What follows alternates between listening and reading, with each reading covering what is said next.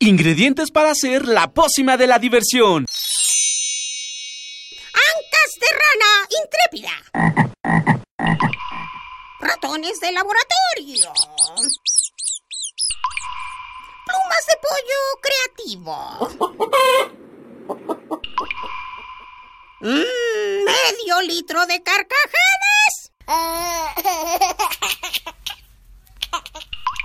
Y listo. Revolvemos todo y decimos...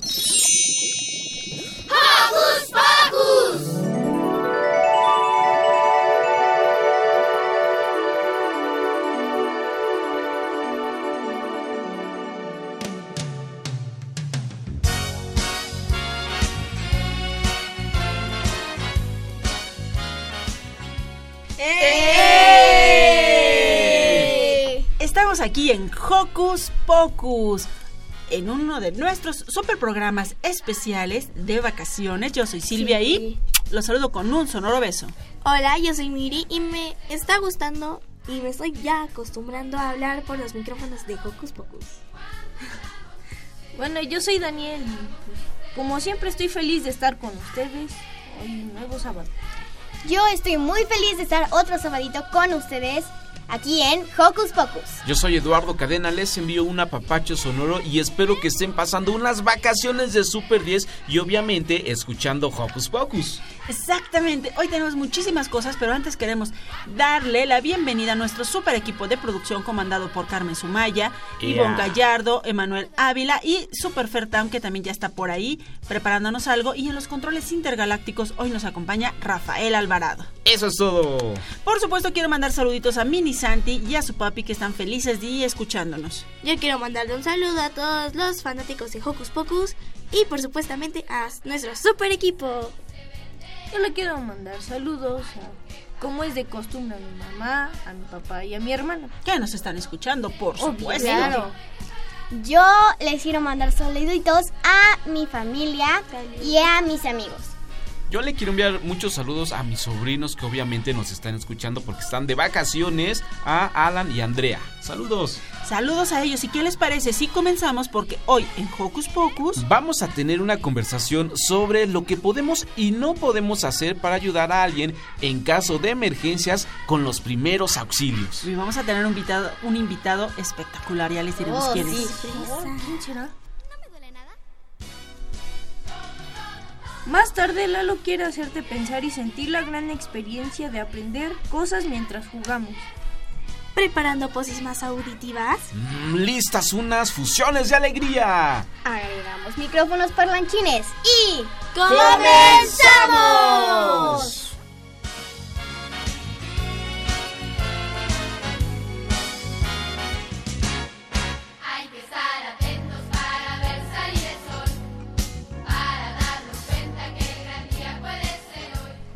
Lo que tengas a la mano, no importa si es compu, tableta o celular, y conéctate con nosotros en nuestras redes sociales. Eh, sí, sabemos que eres un chico técnico o una chica técnica, así que Facebookea con nosotros ingresando a Hocus Pocus Unam y descubre más sobre este programa hecho especialmente para ti.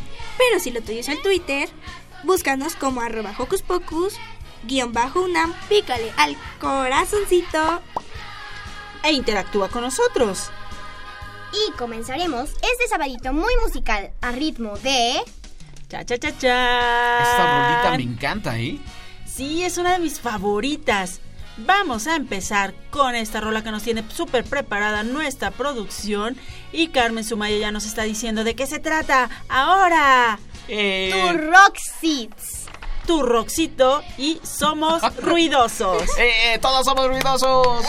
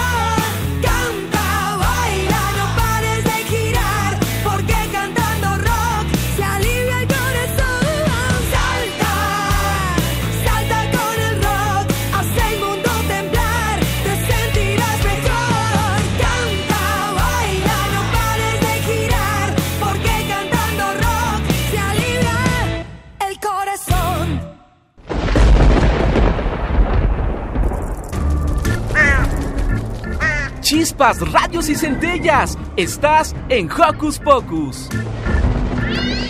Eh, ahí entramos ya con esta dinámica que Lalo nos tiene preparada. Estamos expectantes, Eduardo Cadena. ¿De qué se trata? Eh, pues saben ustedes que a mí me gustan mucho los cuentos eh, de fantasía, los cuentos de superhéroes. Y ahora les voy a platicar un poquito de estos personajes. Les quiero, eh, les voy a dar algunos datos interesantes y ustedes me tienen que adivinar de qué personaje estamos hablando. De hecho, son personajes que comúnmente conocemos, hemos leído, hemos visto películas, obras de teatro, así que están preparados. Ah, Estamos preparados. Cabe mencionar que estos personajes eh, están en relación a príncipes, princesas y caballeros. ¿Les late? Sí. ¿Qué les parece si iniciamos con eh, un personaje femenino? Ella es una, una mujer que les voy a contar. Chequen oreja. Para escapar de su muerte, esta bella y valiente eh, mujer inventó historias maravillosas. Yo, yo sé, yo sé, yo sé. Eh, Silvia ya sabe, pero a ver ustedes chicos, tienen ojos así de ojos saltones de que de quién nos Inventó está- mil y una historia. Exactamente, Ah, de hecho, ya. estas ¿Cómo historias se llama, Daniel? Sherezada. Sherezada, exactamente. Estas historias de Sherezada, como los cuentos de Alibaba, ¿ha- ¿han escuchado hablar de Alibaba y los Sí, 40 ladrones? sí. De Mi libro Aladino. favorito. Ah, mira, Aladino también. Bueno, estas eh, historias fueron inventadas y narradas eh, por los contadores de cuentos árabes. Y eh, recién el nombre de los cuentos son los cuentos de las mil. Y una noche. Eso es todo. ¿Quién se lleva el punto bueno? Daniel. Bien, Daniel. Bueno, ahora les voy a hablar sobre otro personaje. Y es un personaje eh, humilde que se llega a enamorar de una princesa. Y para enamorarla, este personaje tiene que inventar una historia, ayudada con otro personaje mágico. Aladín. Exactamente, estamos hablando de Aladino y es un cuento también que Las mil y una noches. de las mil y una noches que contó Sherezada, porque si bien no lo saben, Sherezada eh, era una, una princesa que su padre, el gran visir, eh, casó con eh, un, un príncipe porque este príncipe desgraciadamente su esposa pues eh, lo engañó y él quiso casarse eh, un, eh, con una mujer cada día Pero entonces después, cuando se acababa el día, le sucedía algo muy feo Ajá. que ¿Qué le sucedía a Dani? Las asesinaba. les cortaba la cabeza. Bueno, este es un cuento y eh, pues Sherezada pues dijo yo no quiero que me pase eso y Sherezada lo que hizo fue cada noche contarle una historia eh, pues al rey Y dejarlo intrigado. Exactamente, y dejarlo intrigado en un continuará. ¿Esto para qué? Pues para que esa noche no le diera cranky. Exacto. Exactamente, bueno, el punto también, ¿quién se lo llevó? Miri. Miri. Y siguiendo con estas historias eh, del lejano oriente, el siguiente personaje eh, fue muy feliz contando los siete viajes extraordinarios realizados en su juventud. Y me- yo- ¿Quién es, Dani? Daniel, se, se- se me late que lees mucho, ¿verdad? Simba. ¡Ah! Simba del marino. Exactamente. Y bueno, ¿y qué tal las historias de Simba, Está muy Daniel? interesante. No Son he leído buenas. todo, pero lo que llevo sí está muy bueno. Sí, sobre, sobre ballenas, sobre aves fantásticas. eh, Sobre sirenas. sí, alguna que otra sirena. Y bueno, ¿quieren uno más? Sí. Sal y vale. Este es un joven, un joven también que vive en una época antigua, ¿sale? Y eh, este joven enviaba a sus valientes caballeros por todo el reino.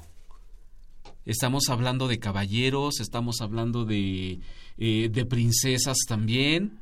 Y este, e- este joven era el hijo secreto de un rey que se llamaba Uterpendragón. Y al nece Uterpendragón. Es un nombre un poco, bueno, también Complicado. con esta Sí, época. En, en la que también se creía que existían los dragones. Y al nacer quedó bajo el cuidado de Merlín el mago. Miri, Mili. Ah, ay, yo, yo, yo, Mili yo sí me nombre la, el... Mili Ay, no, dos. No, no, no. Mili. No, no, no, no, porque- Tres. ¿En casita ya saben? A ver, Mili, ¿quién? Ay, es Yo que sí, tengo el, el nombre en la punta de la lengua, pero se me... Miri, Miri te va a ayudar. Es, eh, digamos que es el rey de la mesa cuadrada. De la mesa redonda. Redonda. Ah, redonda. ¿Cuál cuadrado?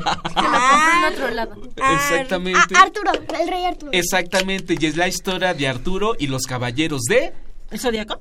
No, Los caballos de la mesa redonda. de la mesa redonda. Ahí estuvo la dinámica de personajes. Eh, bueno, el ganador inconfundible fue... Ahora sí me ganó.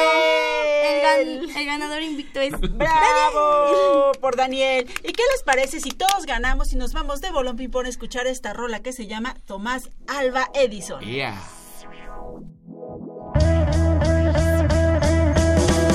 ¿Quién hizo el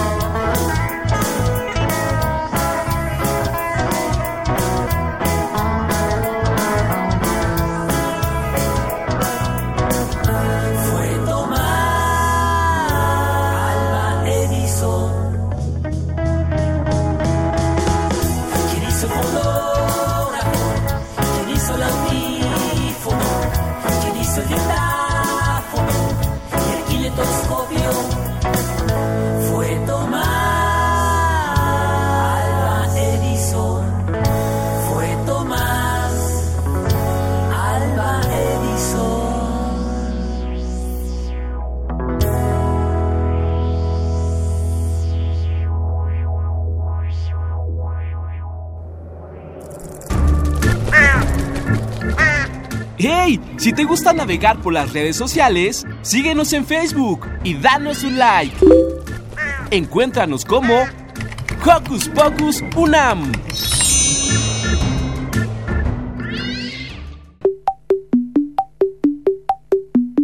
Ajá, ajá, ajá. El tema de hoy en la voz de las niñas y los niños. Yo opino que opinar es necesario porque tengo inteligencia y por eso siempre opino. Ahora va. Dices tú, digo yo. Yo opino. Ajá. Yo opino. Ajá. Eso opino. ¿Sabes qué hacer cuando alguien se lastima? ¿Y si eres tú quien se lastimó?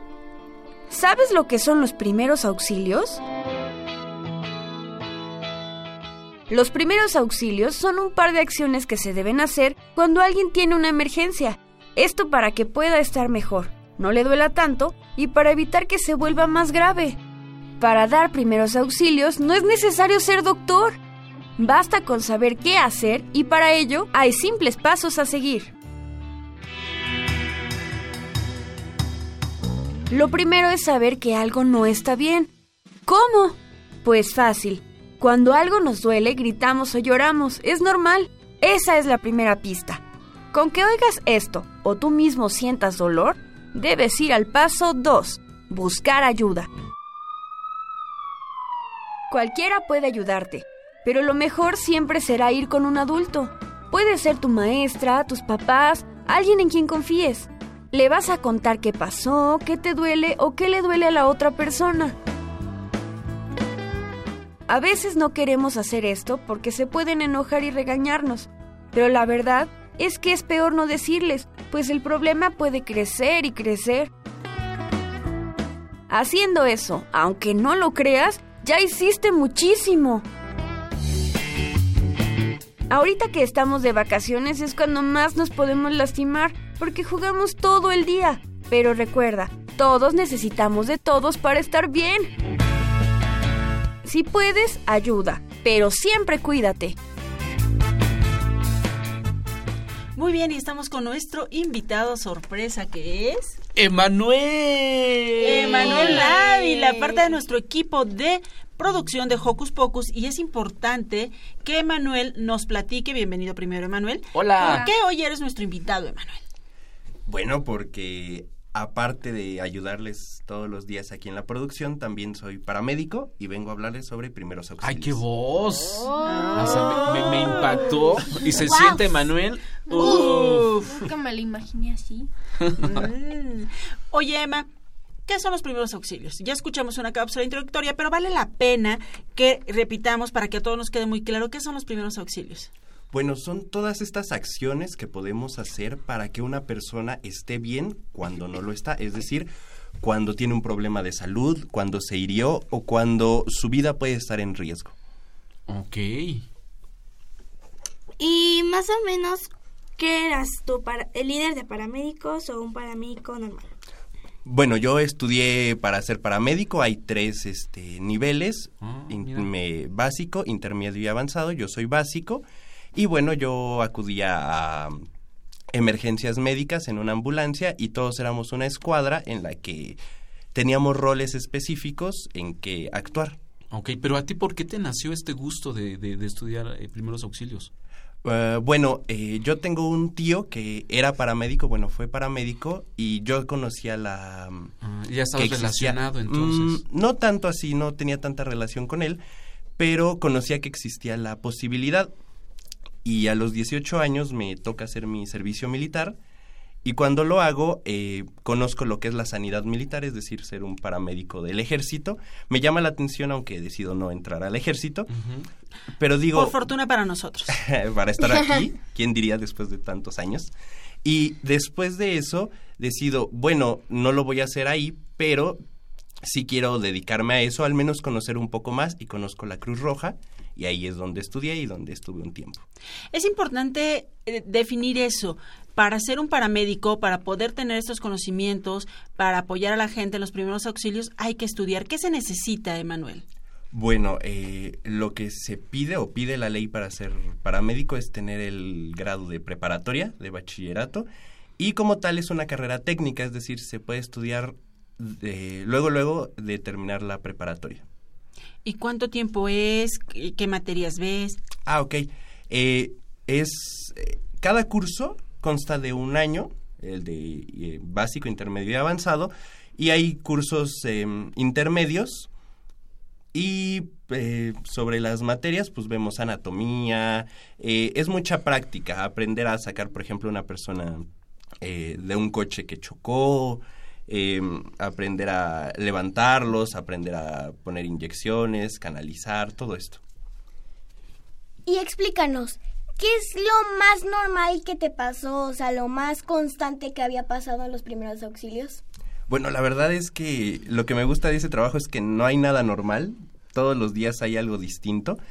Lo más común eran caídas, choques, este, sobre todo eso, sobre todo choques es lo que más ocurre y en comunidades que hay personas de la tercera edad, enfermedades. ¿Qué tipo de enfermedades? Mm, normalmente relacionadas con el corazón, personas que tienen la presión alta, que no pueden respirar bien, o inclusive personas ya igual de la tercera edad que tienen un poco débiles sus huesos y con golpes o caídas pueden hacerse mucho daño. Volvamos como a los terrenos prácticos. ¿Quiénes son susceptibles de recibir primeros auxilios? Danos ejemplos muy claros. Bueno, todo mundo podemos recibirlos y también todo mundo podemos ¿Pero cuándo? darlos también. Ajá. Pero ¿cuándo es más importante eh, o cuándo estamos en mayor riesgo? Cuando estamos haciendo, por ejemplo, los niños, cuando estamos sin supervisión, cuando, eh, sobre todo ahorita que son vacaciones, que vamos a estar jugando y a lo mejor no pensamos tanto qué nos puede pasar. Entonces ahí es cuando estamos en mayor riesgo. Igual, hay lugares en la casa donde hay mucho mayor riesgo, por ejemplo la cocina, porque hay fuego, porque hay cuchillos, porque nos podemos caer, todo esto. Y en la calle, en la calle es muy peligroso que estemos sin supervisión o que no sepamos cuidarnos. ¿Por qué? Porque si no sabemos cruzar una calle, si no sabemos tener el cuidado con muchos de los peligros que existen en la calle, podemos lastimarnos. Muy bien, Emma, ¿qué te parece si vamos a escuchar esto que nos preparaste? Porque como ya dijimos, Emanuel, además de ser paramédico, también es parte del equipo de producción de Hocus Claro. Pocus. Y nos vamos a escuchar. Una cápsula sobre tips de primeros auxilios. ¿Les late? Sí. Venga. Todos podemos lastimarnos al jugar, al cruzar una calle o haciendo casi cualquier cosa. Por eso es importante prevenir. Por ejemplo, haciéndole caso a nuestros papás o a los maestros cuando nos dicen que no hagamos algo porque puede ser peligroso.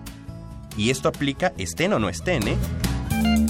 Pero digamos que ya sucedió un accidente. ¿Qué es lo primero que debemos hacer? Pues muy fácil.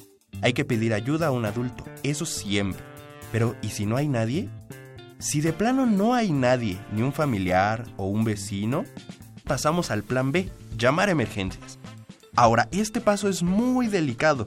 Solo debes llamar en caso extremo, es decir, jamás como un juego y mucho menos como una broma. El número es el 911. Es un número chiquito y fácil de recordar para que podamos utilizarlo. Solo tienes que levantar el teléfono y marcar 911. Así de fácil. 911. Le contamos lo que sucedió a la persona que conteste y él o ella nos mandará ayuda. Pero esa ayuda es solo para emergencias, recuérdalo. Ahora mi recomendación para los papás sería involucren a sus hijos. Si ellos padecen alguna enfermedad o condición, explíquensela, díganle de qué se trata y en primera instancia, cuéntenles que no es su culpa y que ustedes estarán ahí para ayudarles.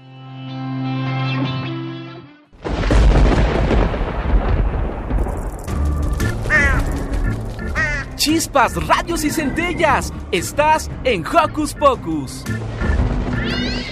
Pues muy interesantes estos tips, Emanuel, pero síganos platicando. ¿A qué riesgos podemos enfrentarnos los niños en estas vacaciones?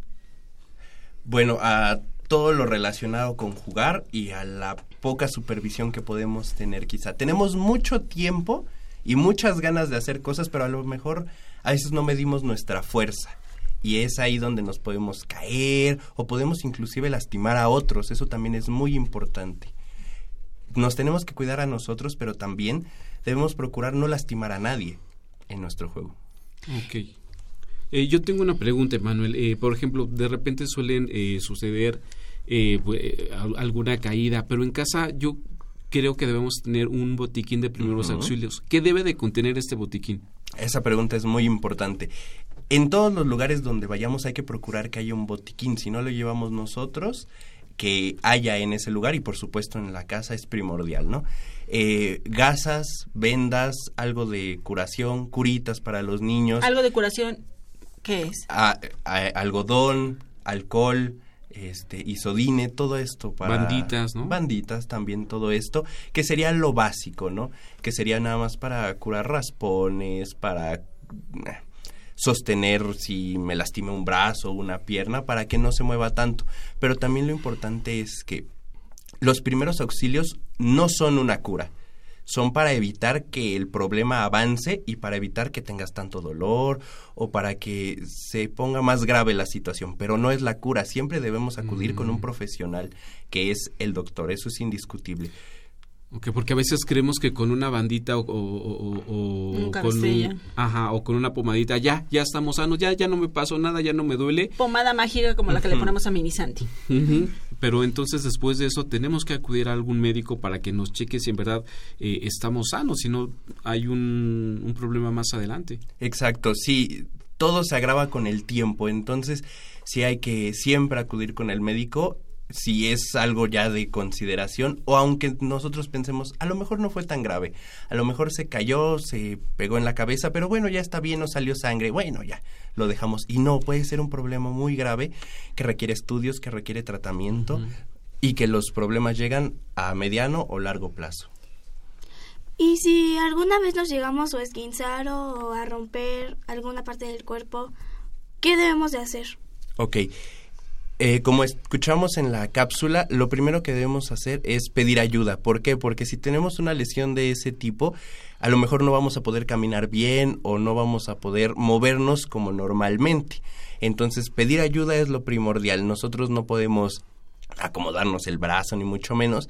Entonces, pedir ayuda es lo, lo principal. Vamos con nuestros papás, con un adulto que esté en el lugar donde nosotros estemos y decirle, lo que pasó, me caí, me lastimé, me duele y decirle que nos lleve a un lugar donde nos puedan ayudar. Eso es lo principal porque hay que entender que muchas veces no podemos hacer más allá, si necesitamos a alguien que sepa un poco más que nosotros.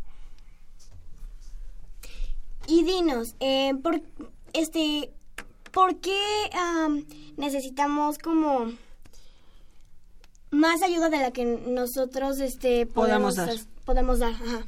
Ah, por- bueno, por ejemplo, si yo soy el lesionado, como te digo, a lo mejor no voy a poder caminar hasta el hospital o no voy a poder hacer muchas cosas. Entonces siempre es mejor que haya una persona que esté ahí para ayudarme. Pero también, digamos, si yo me lastimo y solo estás tú, digamos, tú me podrías cargar a mí.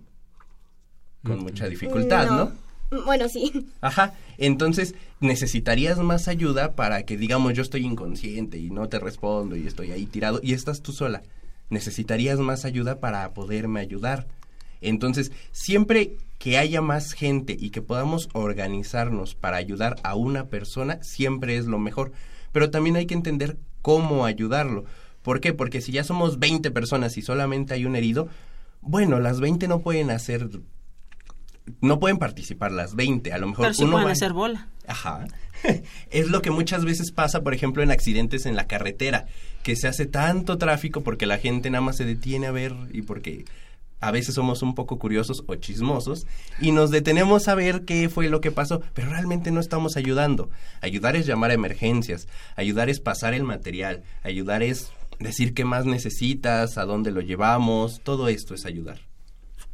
Si en, el- en una operación este se puede dar alguna recomendación antes de que lo vayan a operar o antes de que se lo lleve alguna patrulla, digo, alguna ambulancia o algo así.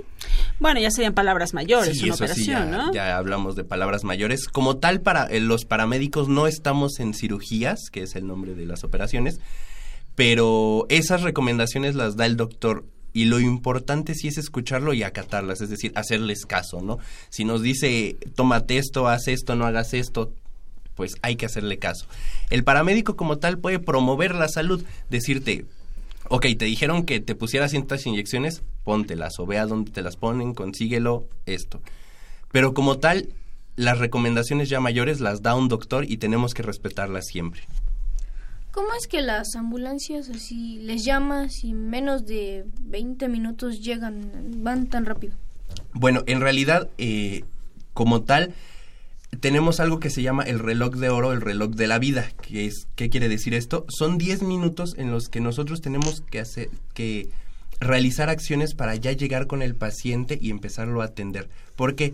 Porque si es una lesión grave, en 10 minutos puede desde agravarse irremediablemente o hasta la persona podría perder la vida.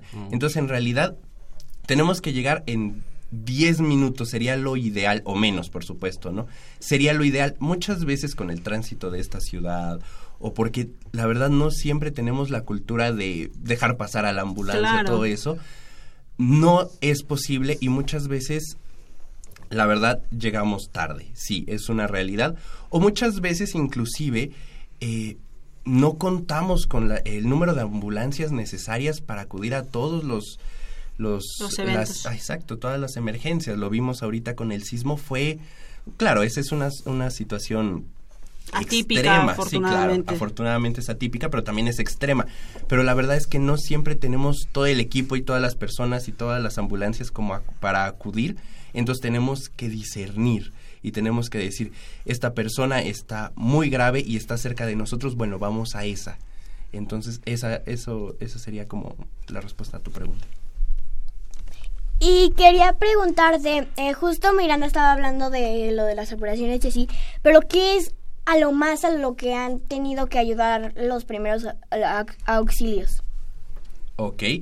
Bueno, eh, es muy variable lo que podemos atender, como te decía, eh, desde un choque hasta una persona que puede tener un infarto. Eh, en lo personal, los casos más graves que me han tocado sí son choques múltiples o lo que llamamos caravanas, que son muchos, cho- muchos coches que chocaron en el mismo accidente y entonces hay muchos pacientes que corren mucho peligro.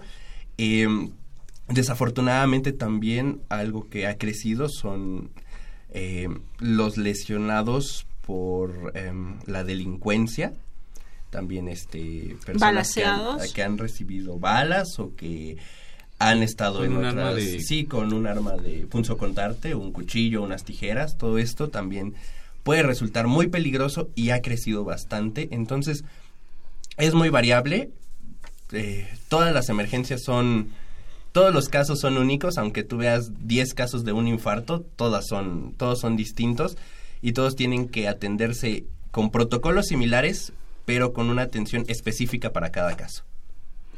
Emanuel, a mí me gustaría muchísimo que regresáramos a recordar que estamos de vacaciones, que los niños tienen más tiempo libre, que pueden estar en la playa, donde hay algunas cosas que los pueden cortar desafortunadamente, que pueden estar en el parque, que pueden estar en lugares que no son el común de donde están cuando estamos en en temporada de clases. Entonces, ¿cómo pueden los niños curarse y es decir, cuidarse, perdón, no curarse? ¿Cómo pueden los niños cuidarse y qué es lo primero que deben hacer en caso de que ocurra un accidente? Esa es también una muy buena pregunta. Sí, efectivamente, nosotros, por ejemplo, en nuestra casa ya sabemos qué cajón no abre bien, si hay una subidita, cualquier cosa. Nosotros ya conocemos nuestra casa y digamos que estamos un poquito más a salvo porque ya la conocemos, pero si vamos a un hotel de vacaciones o a un lugar que no conocemos, ya corremos el riesgo porque por eso mismo, porque no los no lo conocemos y no estamos tan al tanto de los riesgos ocultos que puede haber. ¿Cómo cuidarnos? Bueno, como niños eh, debemos entender que no siempre tenemos el mejor criterio. Entonces debemos escuchar a nuestros papás que pueden ver un poco más allá los peligros que a los que nos podemos enfrentar. Si nos dicen no te metas muy profundo al mar porque pues, te puede jalar una ola o algo así, es por algo, porque ellos también ya lo vivieron y porque, ajá, porque saben que ese riesgo realmente existe, que no es nada más una pues un capricho de ellos, ¿no? Entonces debemos acomodarnos en el lugar a donde vayamos, conocer dónde están las salidas de emergencia, dónde podemos también conseguir un botiquín, dónde puede haber eh, asistencia médica y, Este tampoco es para tener miedo a cualquier Claro, lugar a donde claro, vayamos, solo para tomar solamente precauciones. para tomar precauciones y son precauciones que no nos toman mucho, tampoco nos quitan tiempo de para disfrutar nuestras vacaciones. Pues Emanuel, muchísimas gracias por compartir esto con Sí. nosotros, por compartir tu talento en todos los aspectos de tu vida. ¿Y qué te parece si te invitamos a escuchar una rolita que seguro te va a encantar porque es uno de nuestros grupos favoritos? Exactamente, con nuestros amigos de Cachivache Rock para Chavitos. Esto se llama... Rollito de jamón. Mmm. Soy un rollito de jamón, soy un rollito de jamón. Salí de la carne del puerco y me van a comer. Soy un rollito de jamón, soy un rollito de jamón.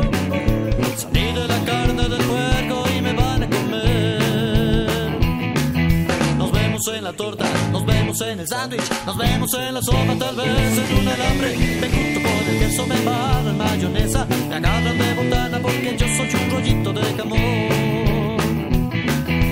Soy un rollito de jamón, soy un rollito de jamón. De la carne del puerco y me van a comer. Rollito, rollito, rollito,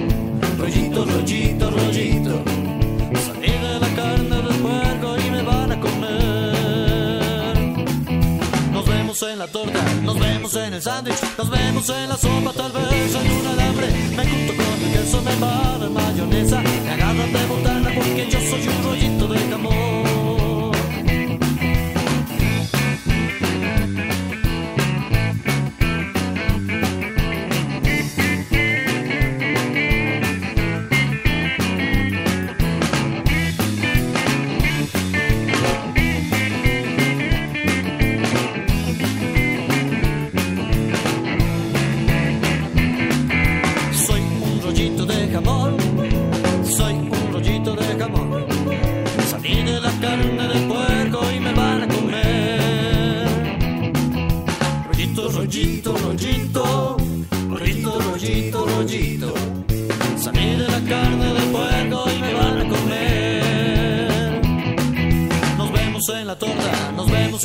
En el sándwich, nos vemos en la sopa, tal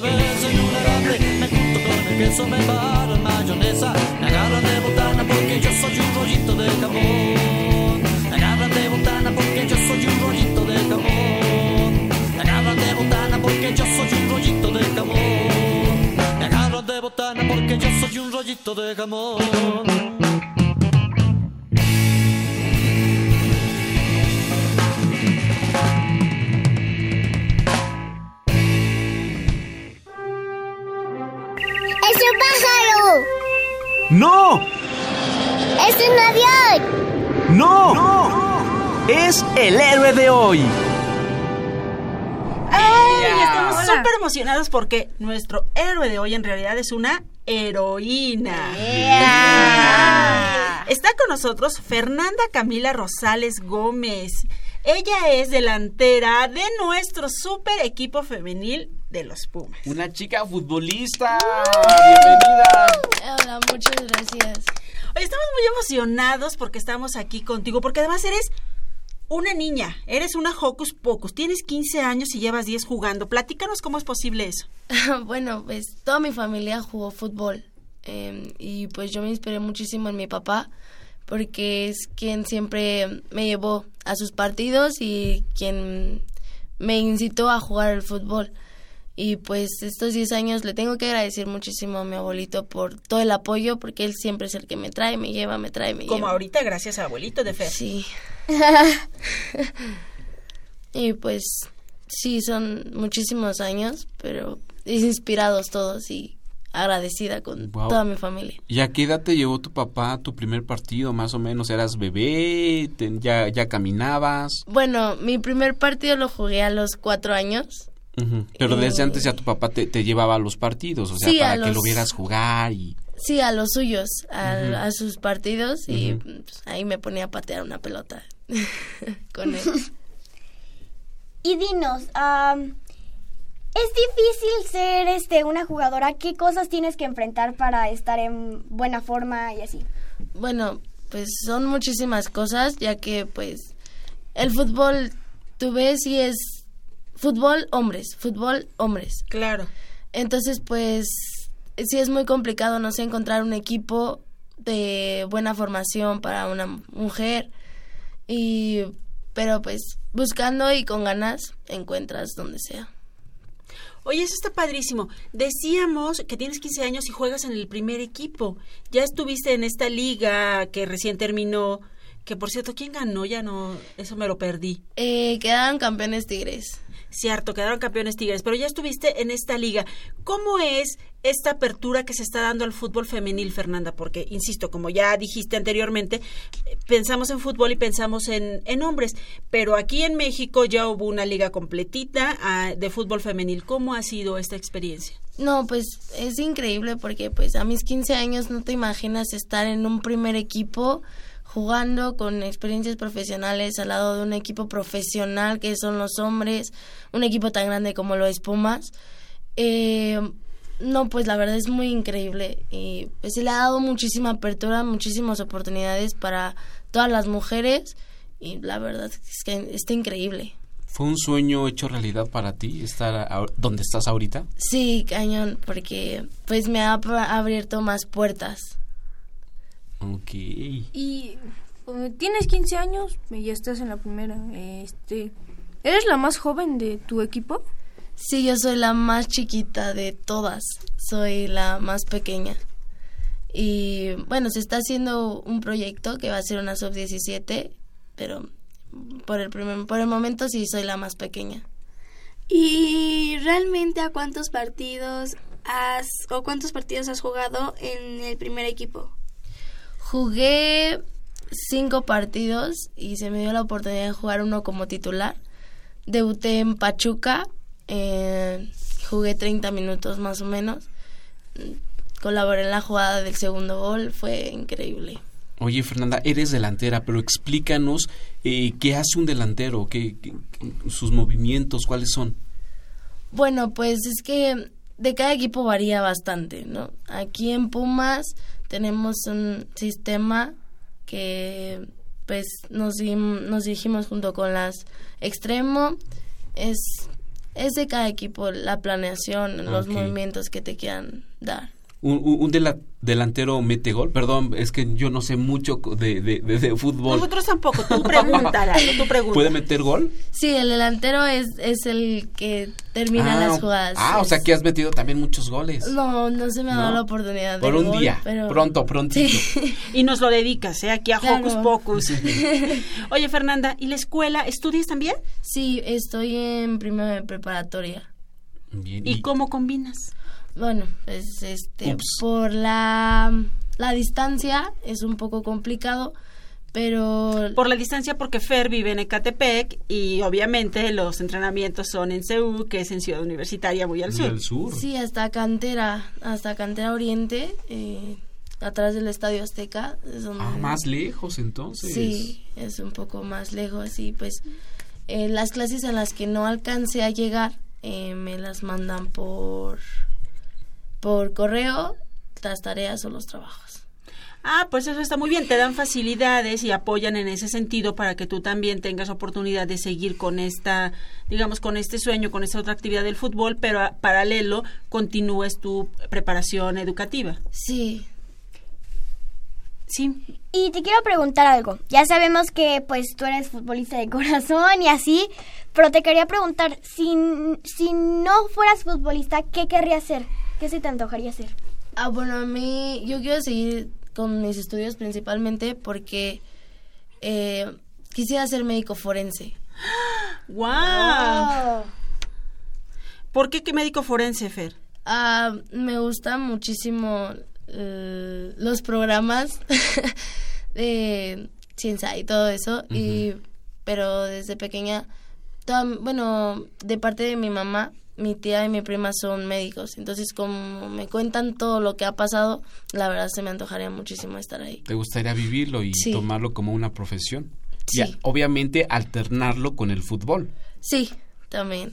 ¿Y cuál, cuál es tu, tu, tu sueño? Eh, es- e- e- eres muy joven, yo sé que tienes muchos sueños, uno- unos ya los cumpliste, pero tu máximo sueño... Pero es como chistoso, perdón por interrumpir, eh, Fernanda, pero es como chistoso eliges una profesión que tiene que ver con muchas personas vivas y otra profesión que tiene que ver con nada de personas vivas.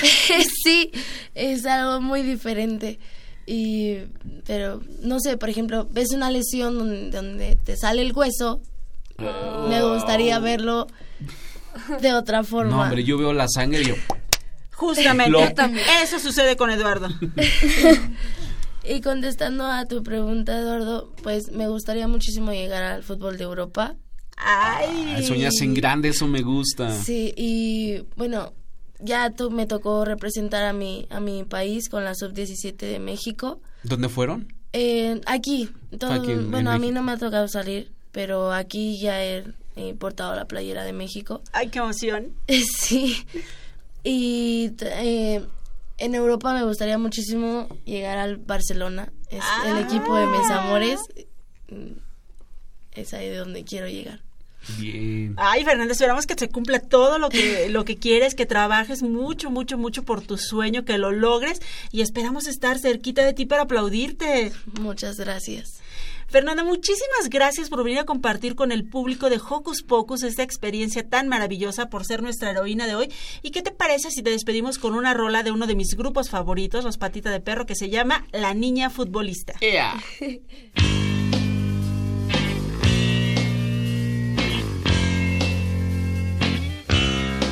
Le gusta cantar, le gusta brincar y jugar fútbol, es muy normal. Y se fue a inscribir a la selección, pero le dijeron que estaba mal. Que una niña no puede jugar fútbol, eso dicen los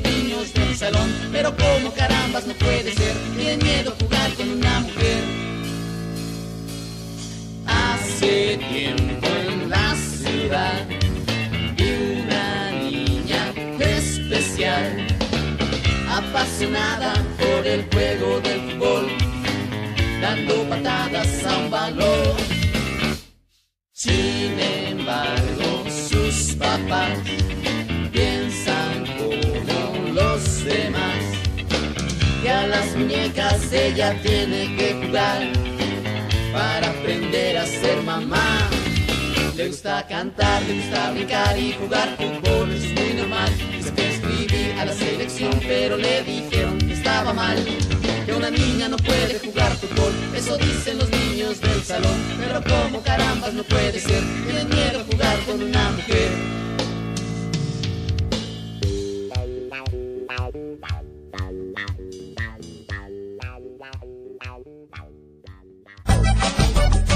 A que no sabías.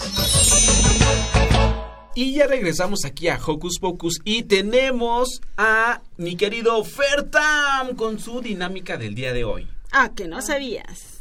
Eh, hola chicos, ¿cómo están? Bien, ¿y tú? Bien, bien, ¿cómo han estado estos días? Súper, ahí en la Ya playa. Uy, en la playa. Mm, Eso está delicioso. Y uno aquí. Oigan, adivinen de qué les voy a hablar el día de hoy. ¿De qué? Ah, adivinen. Eh, ¿Animales? No. ¿De vacaciones? ¿Algún No. país? Eh, cerca, cerca, cerca, cerca. Ah, ¿Alguna región? ¿Alguna Cultura, alguna cultura? Mejor les digo, ¿va? Va. O sea, sí. Sobre las ciudades más pequeñas del mundo. Oh, ya te puedo decir muchas. Vamos a ver si es cierto. ¿Ok? Vale. En esta lista hay ciudades con nombres muy fáciles de decir, pero otras sí se me complican. ¿Cómo Espero tú puedas decirlas bien. ¿Les parece si empezamos? Sí. Claro. Ok, en Francia hay un pequeño pueblito llamado S. Está en la costa azul. ¿Ese? S. La pura S. Ah, ese, No, ya. S. Ajá, Ese. S. Claro, ese. S. Ah, sí, salió como lo planeaba. Está situado entre Niza y Mónaco. Se encuentra en lo alto de un acantilado, lo que hace de él un auténtico mirador con unas vistas al mar Mediterráneo asombrosas. Increíble. Ay, sí, este bonito lugar cuenta con más de 2.500 personas viviendo en ella. Son muy poquitas. Son Sí, muy en poquitas, pero el lugar es muy bonito.